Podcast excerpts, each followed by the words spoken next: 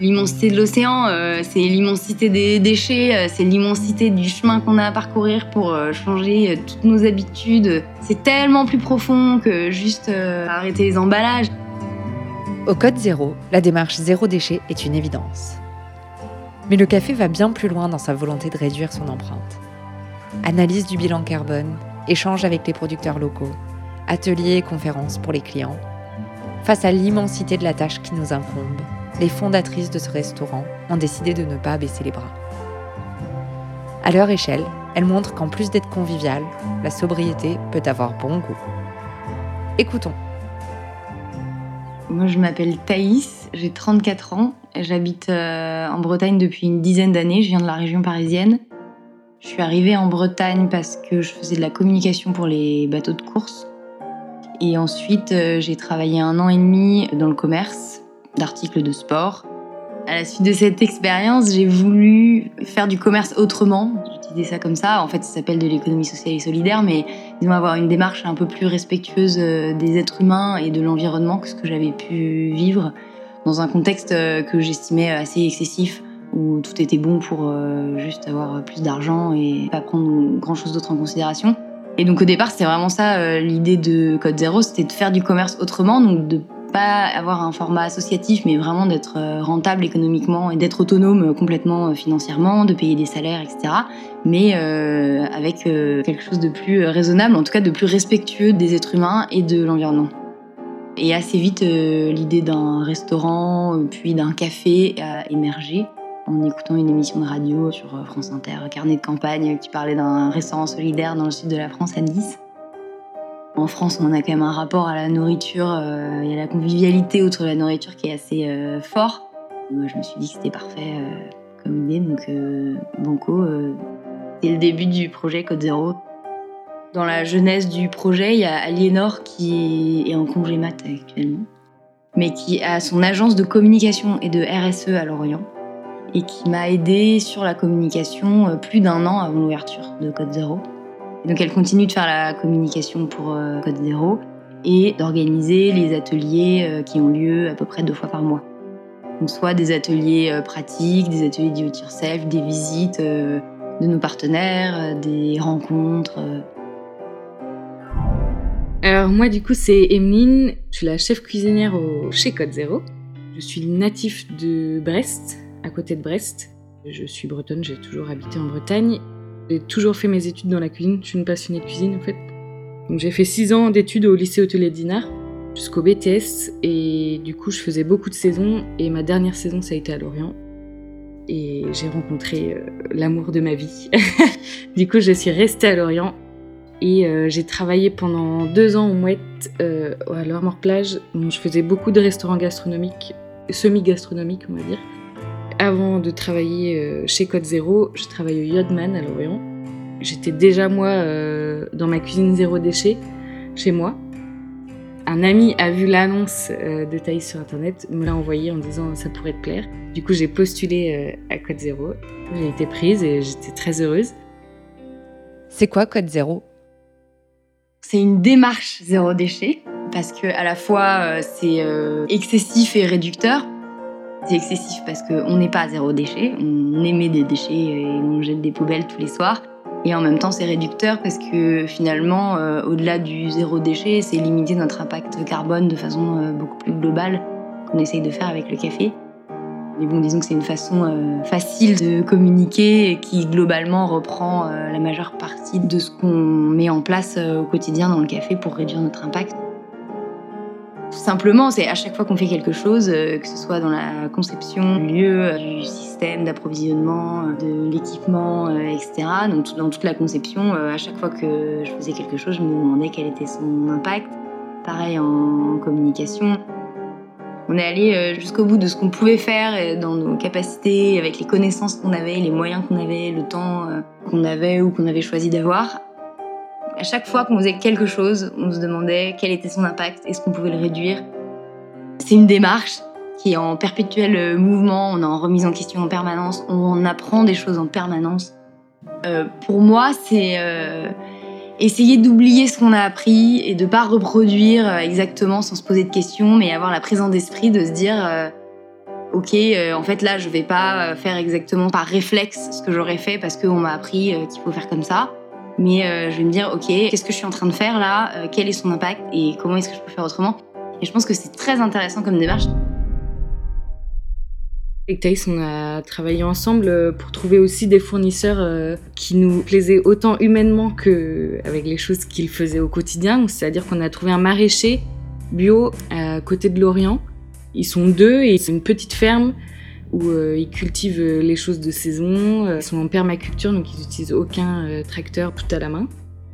On a cherché un peu tous les producteurs qu'on pouvait trouver à côté en se posant la question de comment on va se faire livrer. Soit il fallait qu'on trouve des fournisseurs et des producteurs surtout qui livraient déjà à Lorient, donc on leur faisait pas déplacer plus loin pour nous.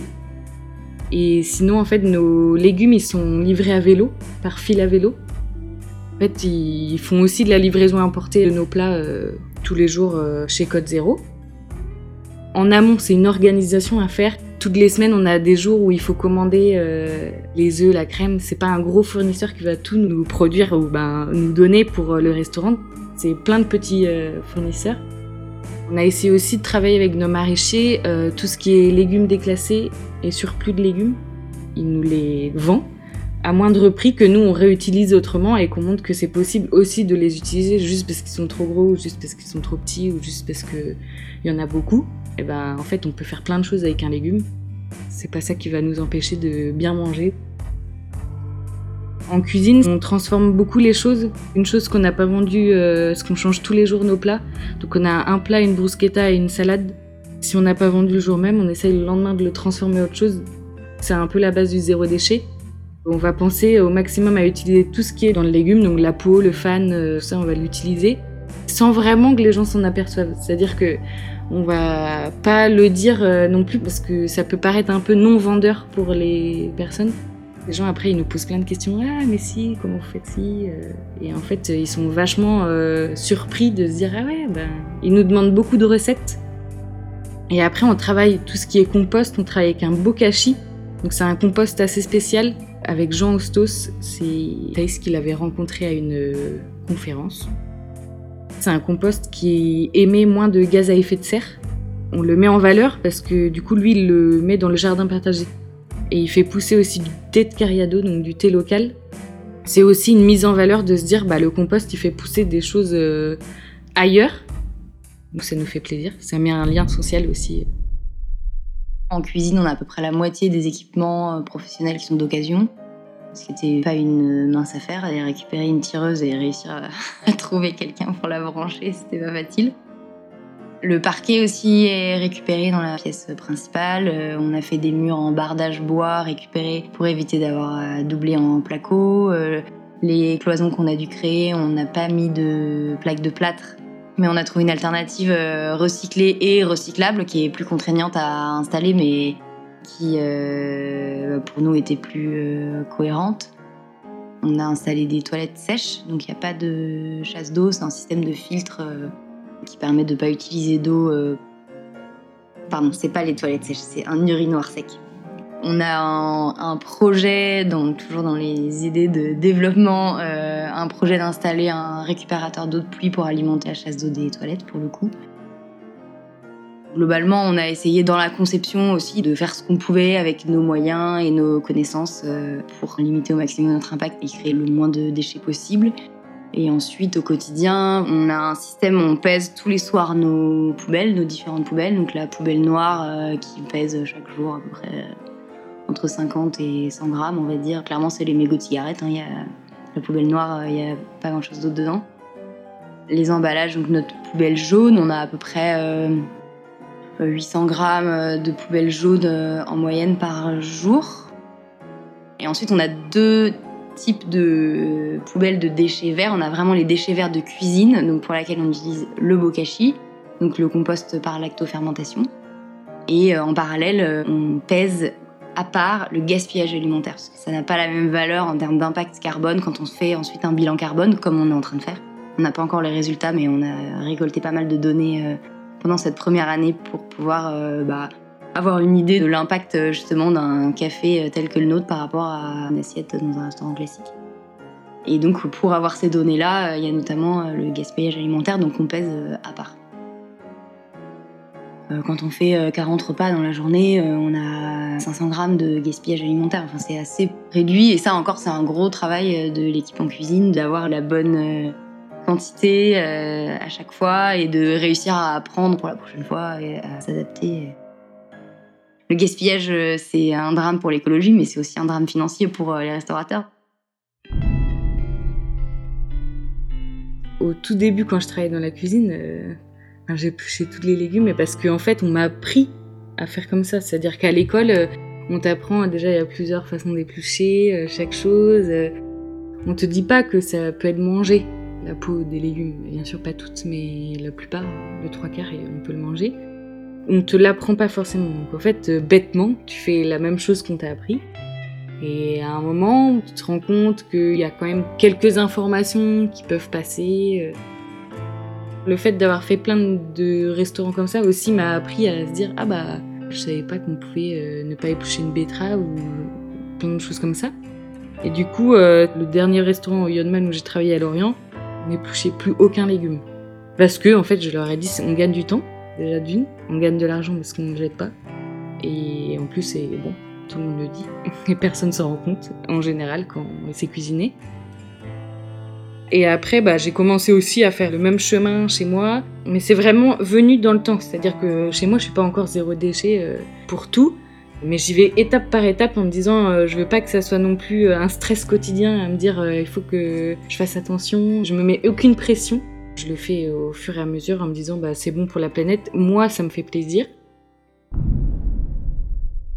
Moi, je pense que j'ai toujours été un peu euh, écolo. dans mon dernier euh, boulot avant euh, Code Zéro, il m'appelait Jean-Michel Écolo, mais c'était un carnage de poubelles. C'était pas possible d'être insensible à ça. Genre, il y avait une paire de baskets, il y avait un emballage par chaussure, plus un suremballage pour la paire. Enfin, pas pour toutes, mais il y avait encore certaines marques qui fonctionnaient comme ça. Déjà, en emballage, c'était juste pas possible. La personne la plus insensible à l'écologie ne pouvait pas se dire waouh, c'est quand même impressionnant. Et il y avait aussi le fait de détruire des produits qui sont euh, invendus alors que clairement ils pouvaient complètement être réutilisés. En vérité, c'est quand même assez violent d'aller détruire des produits tous les jours qui pourraient très bien être euh, réutilisés. Je veux dire, un sac à dos qui a une fermeture éclair cassée sur 10 parce que c'est un sac à dos de rando, c'est pas grave, quoi. Il y a juste une poche de moins. Le vendre à prix cassé ou le donner à une association. Euh, bon, quand j'en suis sortie, euh, ma première idée c'était de prendre le contre-pied euh, absolu et très vite euh, c'est ma petite sœur qui m'a parlé de la maison du zéro déchet à Paris qui venait d'ouvrir. C'est marrant parce que moi pour le coup je pense que j'ai vraiment eu ce déclic à ce moment-là parce que le zéro déchet je connaissais déjà, ma petite sœur était déjà beaucoup plus engagée que moi depuis plus longtemps. je lui avais acheté une box zéro déchet un an avant en me disant non non mais moi ton dentifrice solide je veux même pas je veux même pas le goûter je me sentais pas du tout concernée, alors que je pense que j'étais euh, pour d'autres choses déjà assez euh, sensible à l'écologie, mais ça me dépassait complètement. En fait, moi, pour le coup, c'était un peu du jour au lendemain. J'ai l'impression que j'ai commencé à voir les déchets, les emballages, euh, la salle de bain, etc. Où c'est allé assez vite, j'ai changé de dentifrice, j'ai arrêté d'acheter de la crème, j'ai arrêté d'aller au supermarché. Enfin, moi, j'ai un peu assez brutalement, on va dire. Ouais, j'ai eu un déclic euh, post-overdose de déchets euh, dans un grand magasin de sport. La différence entre Thaïs et moi, c'est que moi j'ai toujours travaillé dans des restaurants, souvent dans des restaurants un peu gastronomiques. Donc on avait déjà cette conscience d'aller au marché, travailler avec des petits producteurs. C'est qui vos clients? Nos clients, c'est principalement des gens qui vivent ou qui travaillent dans le quartier. ça fait vraiment café de quartier. On a beaucoup d'habitués. On a rencontré plein de gens. On s'est même fait quasiment des amis euh, dans nos clients. Euh. Il y en a toute une partie qui est venue parce que c'était une démarche euh, zéro déchet et qui est restée parce que c'était quand même bon. Il faut quand même tenir la route parce que c'est pas parce que c'est zéro déchet et qu'on est écolo que les gens reviennent. Les gens viennent une fois, mais ça suffit pas juste d'être écolo pour avoir une clientèle et être euh, viable.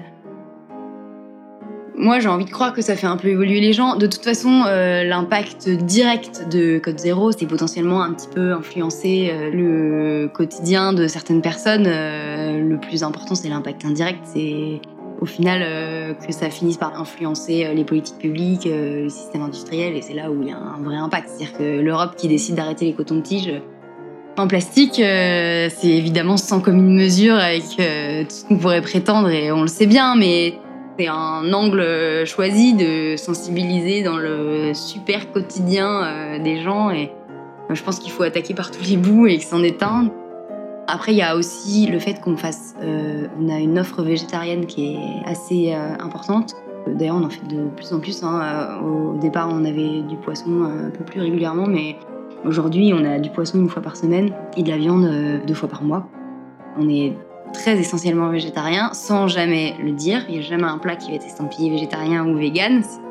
Les gens qui sont effectivement végétariens ou véganes, ils savent très bien euh, le demander ou le voir ou le vérifier, donc ils n'ont pas besoin qu'on leur dise que c'est végétarien.